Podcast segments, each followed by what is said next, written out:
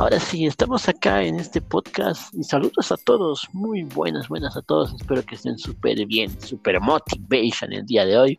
Tenemos una invitada genial, una invitada que nos va a estar hablando de un tema muy importante, ¿no? De un tema que a muchos les va a llegar hasta el alma, por así decirlo, es un tema, porque es un tema mundial, que sucede en muchos países, de, especialmente de Latinoamérica y de, y de algunos países del del continente de África, ¿no? De esos países que también pasan por esta situación. Hoy vamos a hablar sobre la pobreza, ¿no?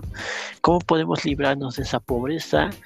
No solamente mental, sino la pobreza en general, ¿no? Entonces, y aquí Carolina nos va a estar hablando, ¿no? Bienvenida, Carolina. Hola, Benjamín, muchas gracias por invitarme a tu podcast. Eh, totalmente alegre de, bueno, de iniciar con un tema que trae pues mucha movida, ¿no? Que está en condiciones y bueno, de poder hablar pronto eh, en seis largos episodios, ¿no? Obviamente. Bueno, no tan... Claro, claro. No, vamos a estar obviamente coordinando algunos episodios, ¿no? Pero ahí nos vas a hablar específicamente de lo que es la pobreza, ¿no? ¿Qué en realidad es la pobreza, ¿no? O sea, ¿cómo podemos librarnos? A ver si nos puedes contar un poco, a ver. Bueno, Benjamín, Básicamente la pobreza eh, es entre estas condiciones el acceso a alimentos, a agua potable, a, bueno, a tener instalaciones sanitarias, lo que tiene que ver con salud, con vivienda, educación. Y pues básicamente es esa escasez o esa carencia que el individuo y pues también su familia pues van a tener en, en condición, ¿no? Como una especie de acondicionamiento por esta misma falencia. Así que pues la, la, ONU, que es estas instituciones o esta institución la más reconocida a nivel mundial, considera que dicha condición, eh, el de no tener agua, el de no tener instalaciones, el de no tener educación, pues es un estado de pobreza. En otras palabras, pues la persona que no tenga acceso a estas condiciones mínimas, pues te van a permitir el desarrollo de una, de una vida básica, ¿no? De lo básico, de, una, de algo digno para su propia convivencia con las comunidades. Claro, exactamente. ¿Y tú crees que la pobreza tenga que ver, digamos, solamente con, con los factores tanto políticos y socioeconómicos de un gobierno o, o es algo, digamos, ya muy generalizado, digamos, de, especialmente acá en Latinoamérica, ¿no? Somos así, o sea, somos más que todo, hay todavía pobreza, ¿no? En Latinoamérica, ¿no? No, no será el 100%, pero hay todavía, ¿no? Ciertas partes, por ejemplo, acá en mi país, hay ciertas partes que todavía están viviendo en pobreza, en decadencia y esos tipos de situaciones, ¿no? Entonces, ¿qué, tú, tú, qué crees que sean las, los factores que influyen a eso? A ver, este, eh, Carolina. Claro, Benjamín, mira, la pobreza por lo general o por norma general es una manera muy intensa en países subdesarrollados, como tú lo acabas de decir, por ejemplo, en Bolivia, y también en países en vía de desarrollo. Y claro que sí, toda la responsabilidad le cabe también a un, como tal a las políticas de régimen económico, régimen monetario, que tenga el país como tal. Así que bueno, los parámetros, porque la pobreza también se, mide, por supuesto, no solamente en números, digamos, de factor dinero, sino también hay unos índices con los cuales se puede medir esto, este, esta problemática. Hay un índice de desarrollo humano eh, mm. muy conocido como IDH, índice de pobreza humana, índice de Gini y brecha de pobreza. Estos son los ítems con los cuales se puede medir la pobreza. Y por supuesto que hay tipos de pobreza, ¿no? Muchos, la pobreza extrema, muy conocida, la pobreza infantil, la rural, estructural, urbana, social, bueno, entre otras. Así que, ¿cuáles son las causas? Y que es ya respondiéndote como tal la pregunta. Bueno, pues una de las causas y las que más se destacan es la corrupción. Y pues de dónde viene esa corrupción? De los gobiernos y de las personas o de los políticos que se prestan para desviar muchos recursos a sus bolsillos. También a qué se debe. Acabamos de pasar una epidemia, bueno, una pandemia básicamente. Este también es un factor eh, causal para eh, que haya pues pobreza en diferentes ámbitos, enfermedades, epidemias y pandemias. La desigualdad, que en estos países latinoamericanos hablamos mucho de ella, crecimiento de la población, guerras y conflictos armados, tejidos empresariales muy débiles, el mal uso de los alimentos, incluso el cambio climático también es una forma o una causa para que haya pobreza, la mal distribución de la renta y bueno, yo creo que la que más recae siempre van a ser en las políticas de los gobiernos y de las personas que lideran como tal un país. Claro, claro, exactamente, ¿no? Eso obviamente es lo que más que todo recae todo ese tipo de, de, situación sobre un gobierno, de, Estado, de un país, ¿no? Entonces, ¿y cómo entonces podríamos librarnos de esa pobreza, por así decirlo, este, Carolina? A ver si puedes un poco contar. Bueno, las soluciones... ¿Cuáles son, cuáles son, los, los, pasos importantes, ¿no? Para librarnos de, de la pobreza, ¿no? Porque según tengo entendido, son ocho pasos, ¿no? Obviamente. Sí, eh, digamos que pueden ser ocho pasos, pueden ser diez pasos, pueden ser doce pasos, claro, pero de todas maneras hay diferentes soluciones y muchas instituciones están trabajando con ese enfoque, ¿no? De solucionar el hambre a nivel mundial. Sí, no sé si de pronto recuerdas este tipo de Tesla eh, habló no hace muchos meses de que él iba a donar cierta cantidad de dinero para que fuera ese foco a, la pobreza y que eh, la hambruna de cierta manera pudiera corregirse. ¿sí? Pero que él creía que aún así, él donando los millones que pudiera él donar, no iba a poder rescatar una población en ese estanque de pobreza.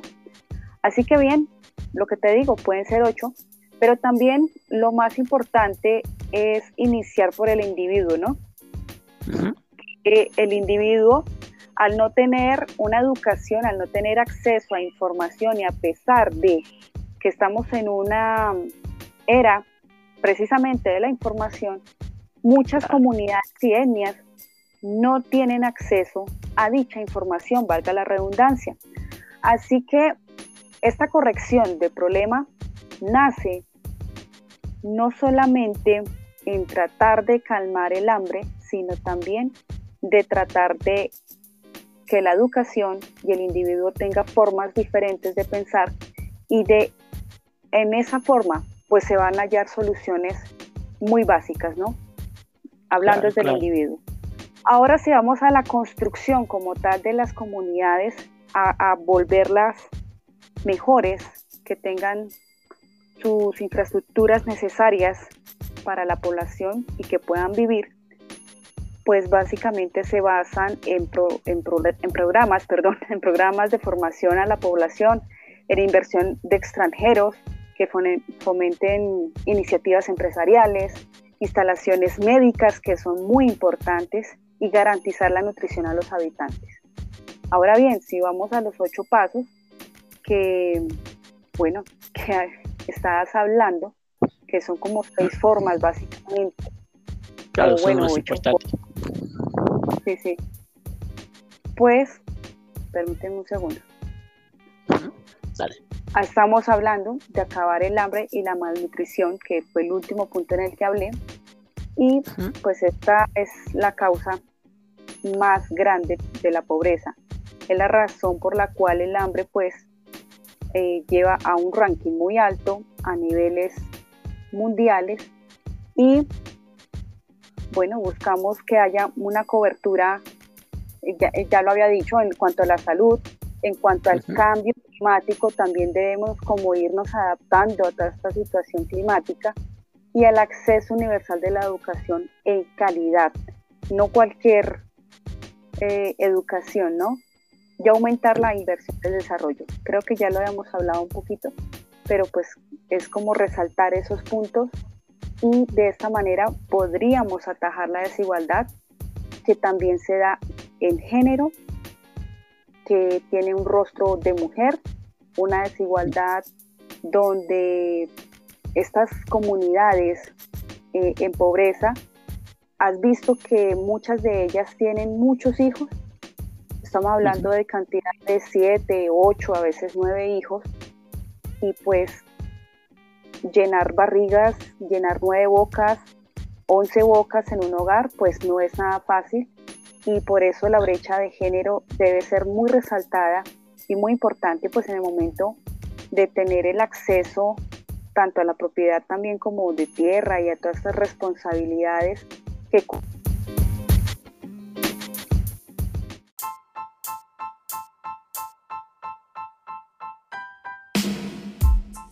Si te hablaba de que en la participación que hay en los hogares o dentro de las sociedades donde haya una mujer, es importante eh, tener en cuenta que hay muchos signos de desigualdad y que también es un punto a trabajar para que no haya pobreza o para no, no solamente para que no haya pobreza, sino para que esa brecha vaya cerrándose un poco más. Claro, exacto, exacto. Aparte, también cambiar nuestra mentalidad, ¿no? Obviamente, porque muchas veces suele suceder que que en muchos países, especialmente no que no son países subdesarrollados, obviamente, seguimos viviendo en esa era, yo digo cavernaria, a veces digo, ¿no? Obviamente en esa era, en esa era donde no hay progreso, donde no hay, obviamente, el avanzar, el, el salir adelante, ¿no? Especialmente suele en lugares alejados, en zonas alejadas, como en este caso sería en el área rurales, ¿no? Obviamente ahí, no sé si tú te fijas, eh, no sé si en, tus, en tu país pasa, pero aquí, por ejemplo, en Bolivia es muy común eso, ¿no? En áreas rurales la gente a veces no quiere salir a la ciudad por muchas situaciones, por ya sea por la inseguridad, ya sea por, por, por obtener algo nuevo o por el miedo más que todo a ese, a ese algo nuevo, ¿no? A probar ese algo nuevo, que es en este caso la ciudad. Y por eso es que sucede en este caso lo que son las, la falta de, de crecimiento, la falta de desarrollo económico en, ese, en esa área, ¿no? En esa área rural. Hace pocos años hubo un problema, ¿no? Acá problema político, socio, sociopolítico se puede decir, ¿no? Obviamente de que, de que querían abrir una carretera en, un lugar que es un área rural, entonces, pero como era un lugar donde estaba, era un área protegida, pues entonces eso no, no, no vio el gobierno, ¿no? Entonces lo que sucedió es que obviamente empezaron a salir los indígenas de ese lugar, ¿no? La gente del campo, del área rural de ese lugar, a que no lo no destruyan esa área para crear caminos, ¿no? Porque querían construir caminos por ahí, ¿no? Entonces, eso, esa parte también influye, ¿no? Obviamente, en esto lo que son en la pobreza, ¿no? Si bien obviamente vas a abrir caminos, carreteras para que la gente salga, pero también te topas con otra parte, ¿no? Que es en este caso si vas a destruir lo que es la parte de que es un área protegida, ¿no? La selva, entonces eso también influye mucho, ¿no? ¿O tú cómo lo ves, este, eh, Carolina? Bueno, Benjamín, lo que acabas de decir es algo muy importante y es que el área rural se dice que, hay un porcentaje de pobreza. Lo que más eh, es como más un mito, porque el área rural, lo que son indígenas, las etnias indígenas y lo que corresponde a todo lo que es el campesinado a nivel latinoamericano, tienen una gran herramienta y es que ellos mismos cultivan su alimento y que tienen parcelas, parcelas, perdón, donde tienen su cebolla, su eh, coliflor, bueno, todo lo que puedan sembrar y que tienen un pan de coger todos los días. Así que la pobreza para ellos es más que todo en salud y en educación. Sí, sí, sí esa, esa parte sí. Ahora bien, cuando hablamos de desarrollo, no sé por qué últimamente los políticos piensan que desarrollo es cemento.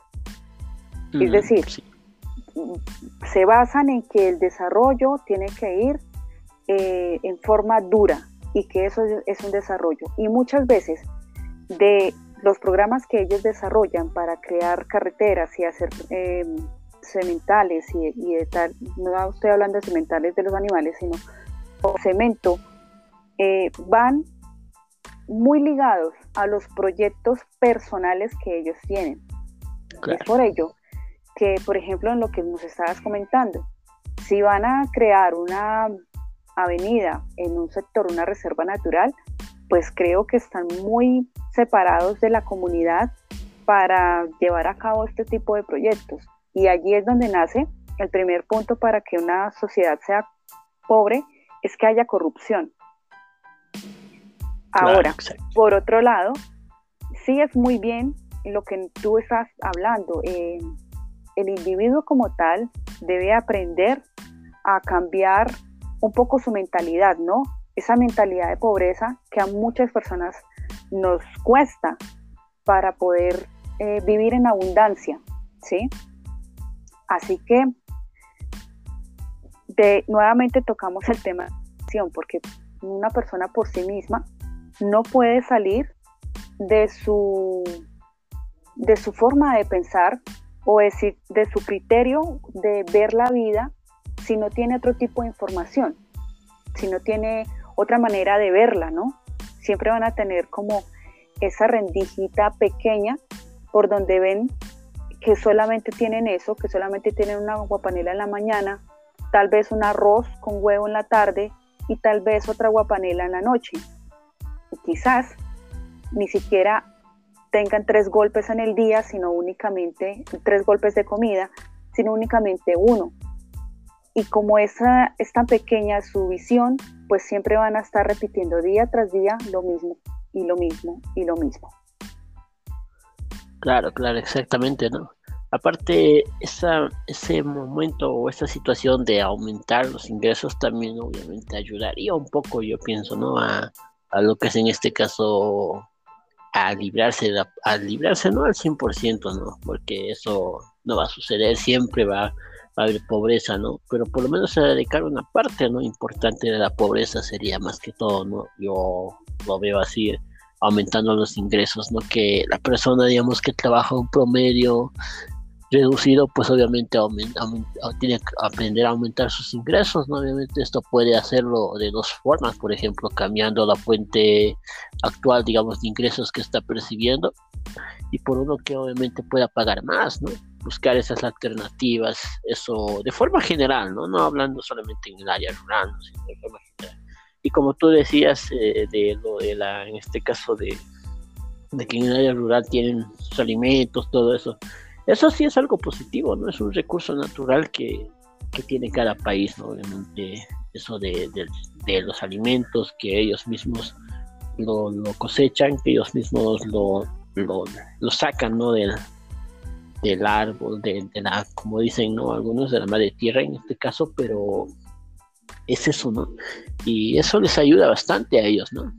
Uno diría, digamos, que ellos no necesitan, digamos, salir a la ciudad, pero suele pasar que cuando e, esa parte se obvia, entonces pasa lo que es en este caso la falta de información, entonces y muchas veces, en este caso cuando sucedió por ejemplo la pandemia acá en, mi país, ¿no? Obviamente pasó esto de la pandemia, tuvieron que, que quedarse a los que son clases virtuales, ¿no? Clases, clases por internet, ¿no? Entonces en el área rural, especialmente acá en mi país, pues obviamente no había señal, ¿no?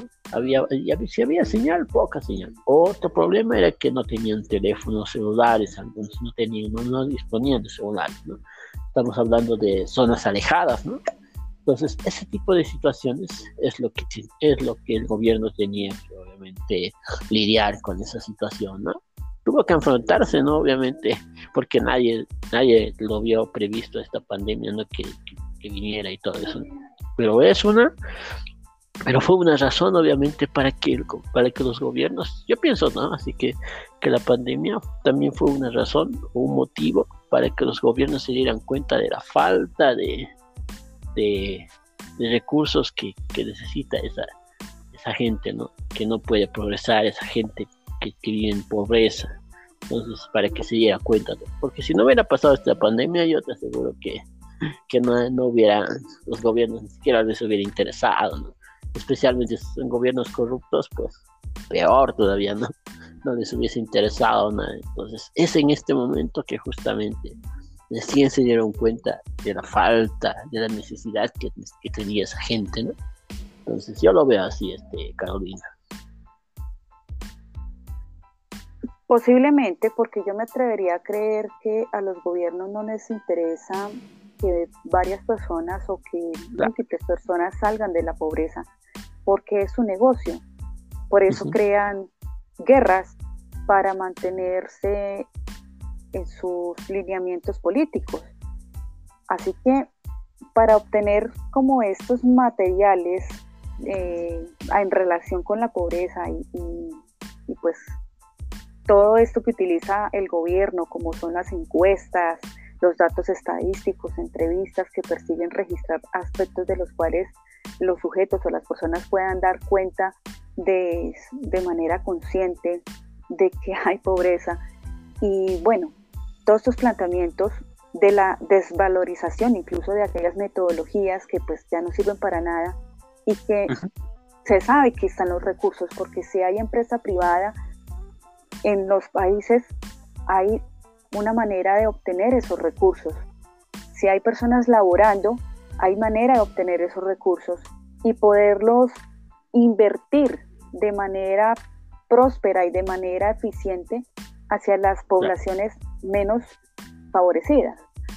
Así que yo creo que este propósito que tienen los gobiernos y más los corruptos es que las personas aún sigan en este, en este grado de pobreza para ellos seguirse enriqueciendo. Desafortunadamente es así, desafortunadamente en, Latinoamérica y en países de tercer mundo, pues es así. Claro, claro, exactamente, ¿no? Aparte no se les da esa, o sea, no, se les enseña más que todo lo que es en este caso, educación financiera, ¿no? No, es, esa parte es lo que falta. Se les enseña todo. Claro, es importante la educación académica, es importante la educación del colegio, todo eso, porque si uno no, no, no va al colegio, pues no aprende, ¿no? Pero es importante eso. Pero también es importante la parte lo que es en este caso la educación financiera, que es justamente eso lo que no se les está enseñando, lo que es el ahorro, lo que es la inversión. pocos gobiernos, yo veo, ¿no? Que pocos gobiernos son los que impulsan en eso, los que ayudan en este caso con lo que es la inversión, inversiones a corto plazo, inversiones a largo plazo, cuentas de ahorro, todo ese tipo de, de fomentos el fomento a la vivienda, por ejemplo. Entonces, todo ese tipo de situaciones son pocas los gobiernos que lo hacen. No, no son muchos. Yo, yo no veo, digamos, que la mayoría lo haga. Por eso es que suele suceder que, que los países subdesarrollados, nosotros lo que hacemos es, nos, nos volvemos consumidores más que todo de, de los países subdesarrollados. Y a quienes estamos haciendo crecer precisamente es a ese a esos países, ¿no? Obviamente, trae, por ejemplo, traen de, de, Estados Unidos, de Europa, digamos, productos al, mercado interno de acá de nuestro país, entonces las exportaciones, y lo que sucede es que esos, nosotros nos consumimos esos productos, porque nos encanta, porque nos gusta. Por ejemplo, la Coca-Cola no es un producto de nuestro país, ¿no? No es de Colombia, no es de Bolivia, no es de Uruguay, ¿no? la Coca-Cola es de Estados Unidos, entonces nos volvemos consumidores de eso, ¿no? Y estamos obviando lo que es nuestros productos, los que son nuestros, nuestros recursos que nosotros tenemos, ¿no? Por eso es que siempre se tiene que fomentar lo que es la inversión, yo siempre digo ¿no? La inversión siempre se tiene que fomentar, porque es ahí donde vamos a empezar a crecer, ahí donde, donde vamos a empezar a emprender, a tener nuestra empresa, nuestro pequeño emprendimiento, y, podemos volvernos grandes, ¿no? Y volvernos grandes exportadores de nuestras empresas. Todo. Acá en mi país sí hay. Pero ya si te vas, digamos, a los lugares, digamos, donde, donde la gente, digamos, no tiene ese tipo de educación, pues obviamente le cuesta. Tienes que salir a la ciudad si quieres realmente aprender todo eso. Si te quedas allá, no. Y no hay alguien, digamos, que vaya y que les pueda enseñar, digamos, sobre eso, ¿no? Yo más que todo lo veo así, de esa manera, ¿no, Carolina? En esa parte. Sí, tienes razón en lo que dices, pero también acá voy a, hacer como tres grupos, ¿no? de, posturas. La primera postura es que las personas que están en bajos recursos no van a tener la oportunidad eh, de hacer un, una, un, esquema de ahorro y, que ya sabemos que por medio del ahorro pues nos va a poder generar en cualquier momento, si hay una idea para inversión, pues vamos a poder invertir, ¿sí? Porque ese es el fin del ahorro, no malgastárnoslo en cosas que no tengan sentido. Pero las personas que están en muy bajos recursos son las personas que más ahorran alimentos, son las personas que más ahorran recursos, porque los tienen precisamente escasos. Pero ellos no pueden ahorrar dinero.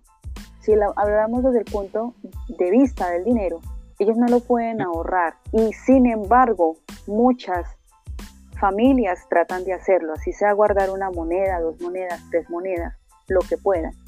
¿Por qué? Porque ellos ganan incluso menos de la tercera parte de lo que generalmente están ganando la mayoría de personas en su país.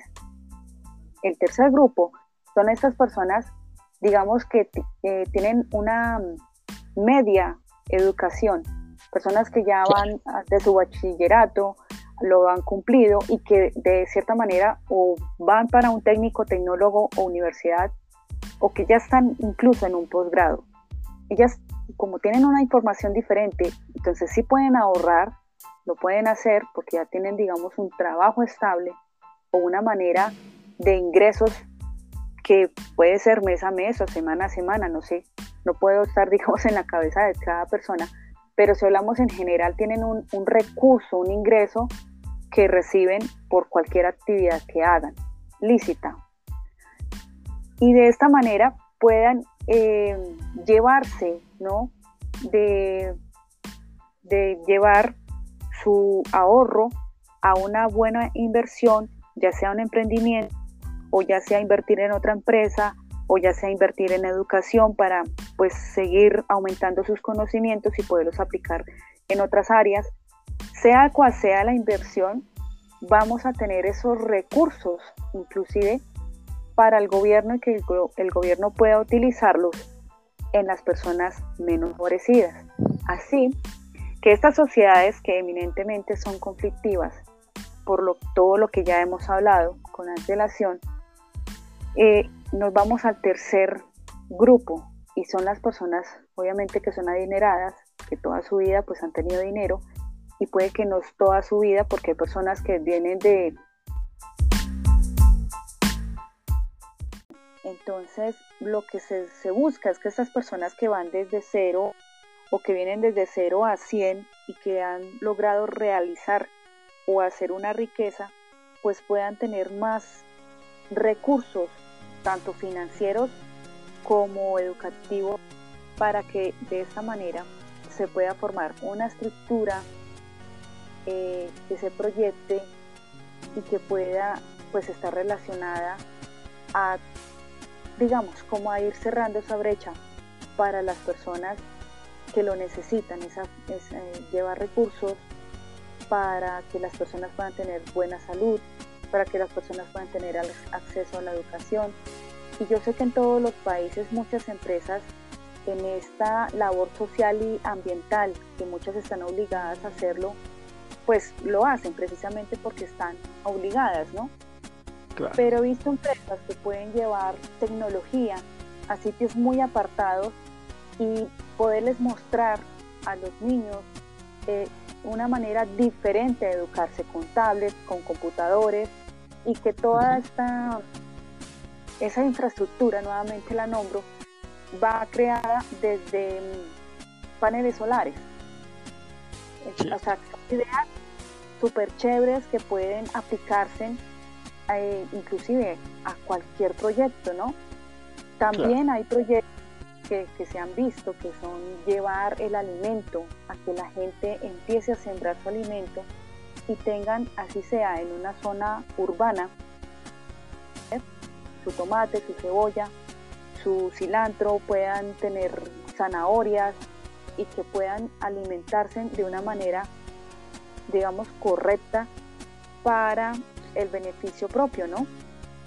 Todos estos proyectos, eh, y que obviamente son muchos más, que el mismo gobierno impulsa, ¿no? Porque pues digamos que no todo el gobierno es malo.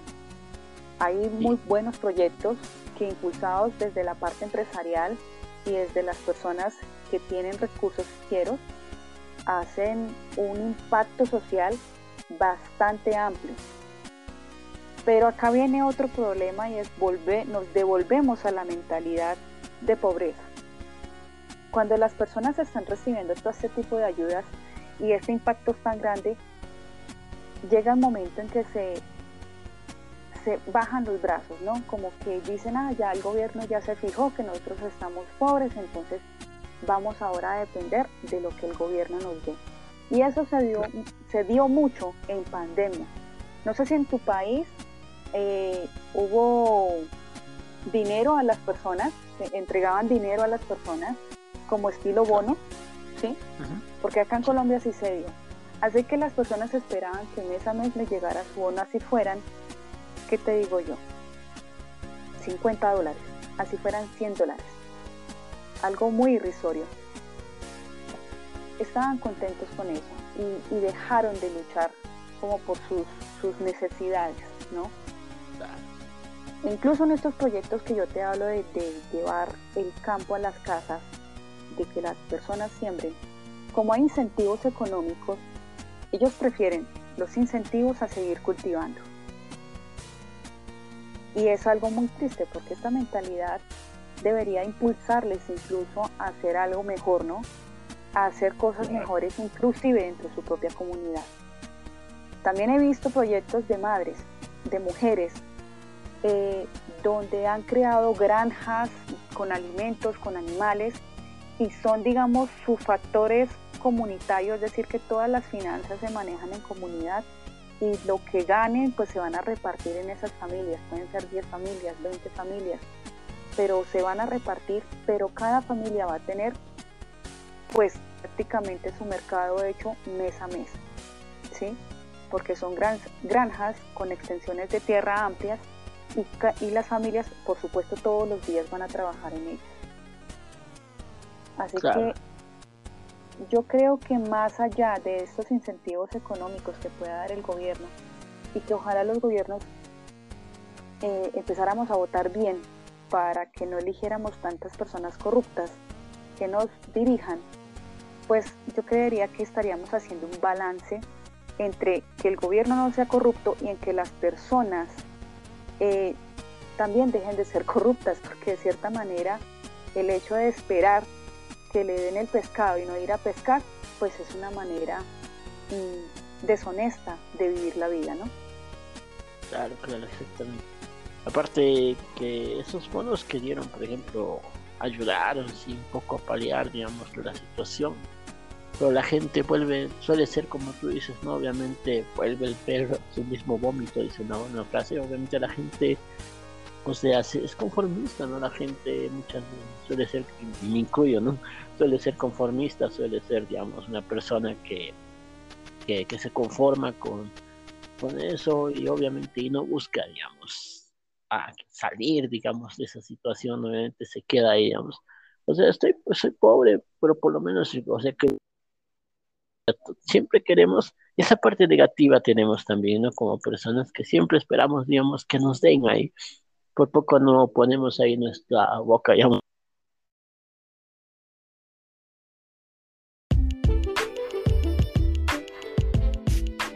Y así como va diciendo, ¿no? Obviamente, entonces, nosotros muchas veces solemos realmente esperar, digamos, que el gobierno nos dé, que el gobierno nos, nos provea, que, que, los, que el Estado sea el que, que, que, el que me alimente, el que me dé mi comida.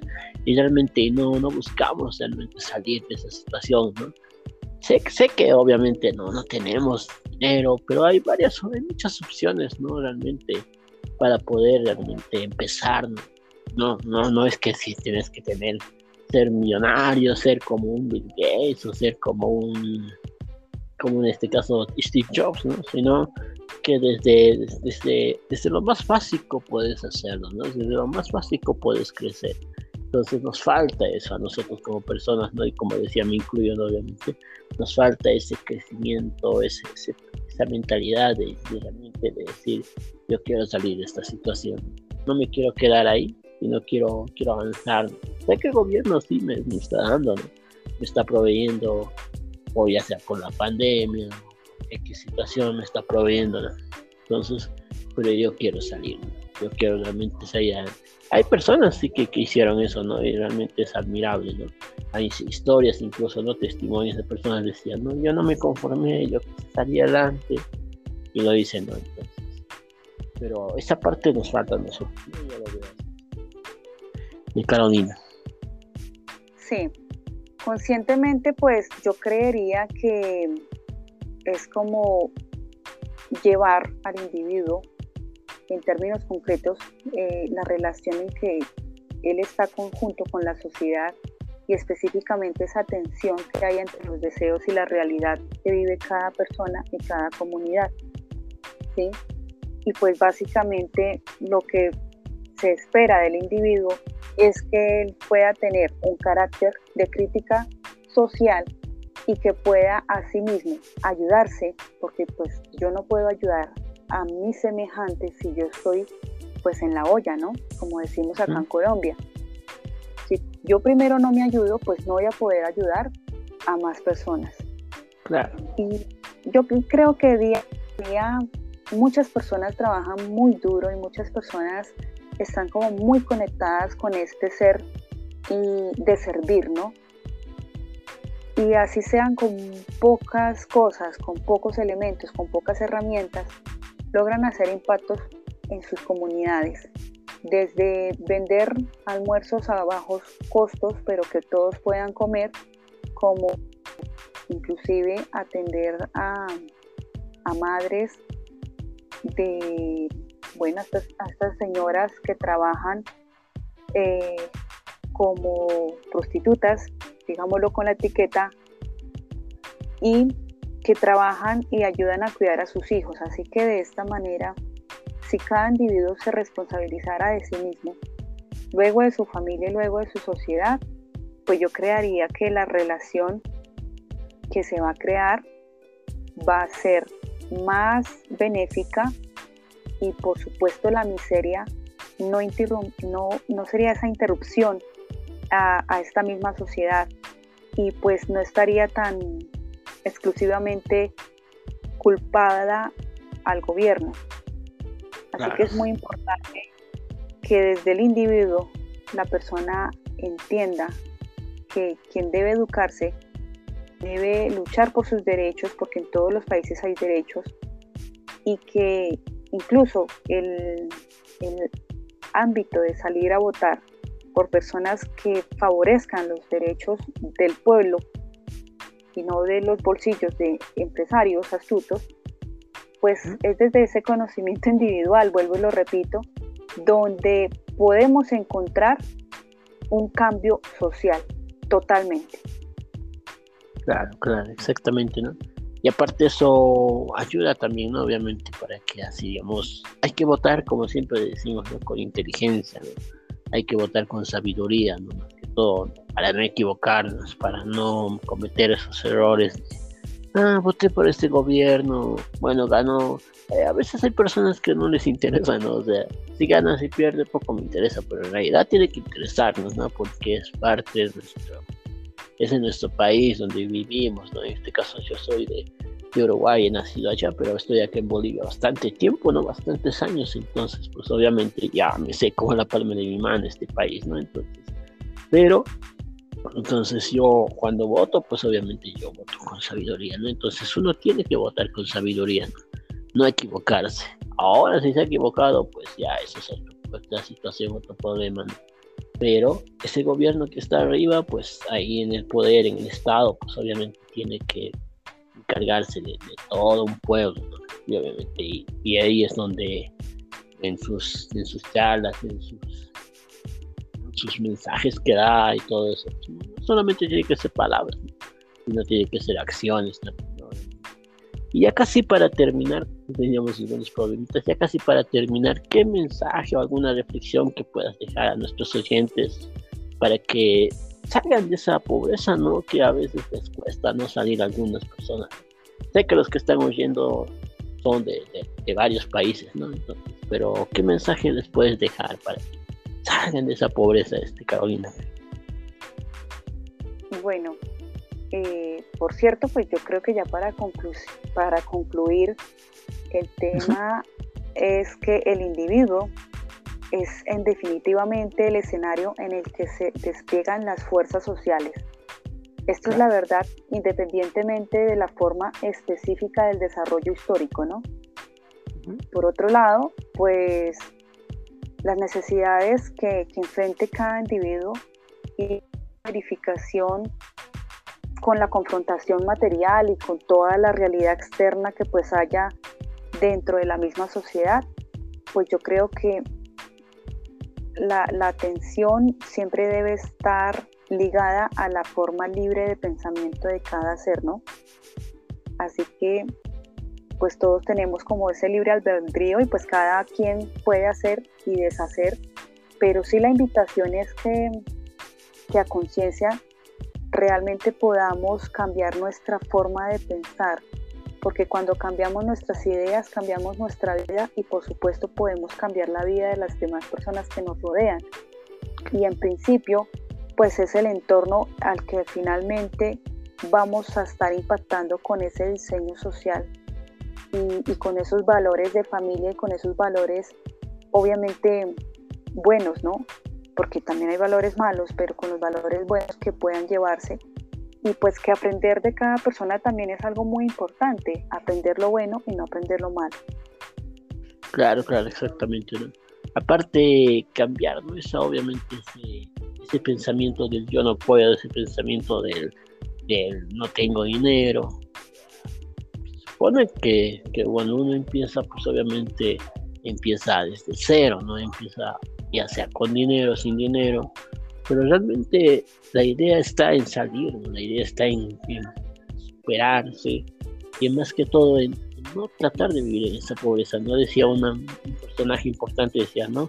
Que si vos naciste pobre, pues ese no, o sea, no es tu problema, ¿no? Porque naciste pobre, es parte de la vida, ¿no? Pero si vos morís pobre, ese sí es tu problema, ¿no? Porque realmente lo que haces es que obviamente estás ahí, ahí queriendo seguir viviendo la pobreza y no avanzas, si no realmente no, no, no, no, haces algo para, para salir de esa situación de pobreza, ¿no? O ahora más, más que todo, ¿no? Si escuchando estos podcasts, estos audios, pues, aprende, ¿no? Sobre educación financiera, mira videos en el internet, ahí vas a encontrar en YouTube un montón de videos sobre educación financiera, ¿no? Que te van a hacer cambiar la mentalidad, ¿no? Libros también que puedes leer, ¿no? Temas, ¿no? Y ya terminando, claro, ya terminando este, Carolina, para no alargarlo mucho ya, o sea, ¿dónde podemos seguirte para aprender más de tus temas, tal vez que estás hablando, o que, de qué temas hablas, ¿no? Claro que sí, Benjamín. Mira, antes de, responderte, voy a hacer acá un, un pequeño, pues, preámbulo, no, preámbulo no, unos corchetes aquí. Bueno, y es importante en todo este movimiento de pasar de la pobreza a tener un estilo de vida digno, es la comunicación. Y no solamente la comunicación, porque siempre ah, aludimos a que la comunicación es con los demás, pero también es la comunicación conmigo mismo. Volvemos al individuo. ¿Cuál es la comunicación que, por ejemplo, tú, Benjamín, te estás dando cuando un negocio no te sale bien? ¿Cuál es la comunicación que te estás dando cuando cometes un error? ¿Cuál es la comunicación que te estás dando cuando recibes una crítica? ¿Mm? Este, eh, este, digamos, en estos corchetes eh, quiero aclarar o quiero que tengan, si es lo, lo único que les puede quedar en la cabeza en este podcast, es la manera en cómo te estás relacionando contigo mismo, porque de esa relación contigo mismo es la relación que vas a tener obviamente con las demás personas. Así que lo dicho, lo dicho adquiere sentido y pues es la relación a lo vivido. Así que de esta manera pues es una dirección inversa para allá y para acá. Así que bueno, yo eh, también hago podcast. Mi nombre como tal es Jenny Carolina Abrilo Valle.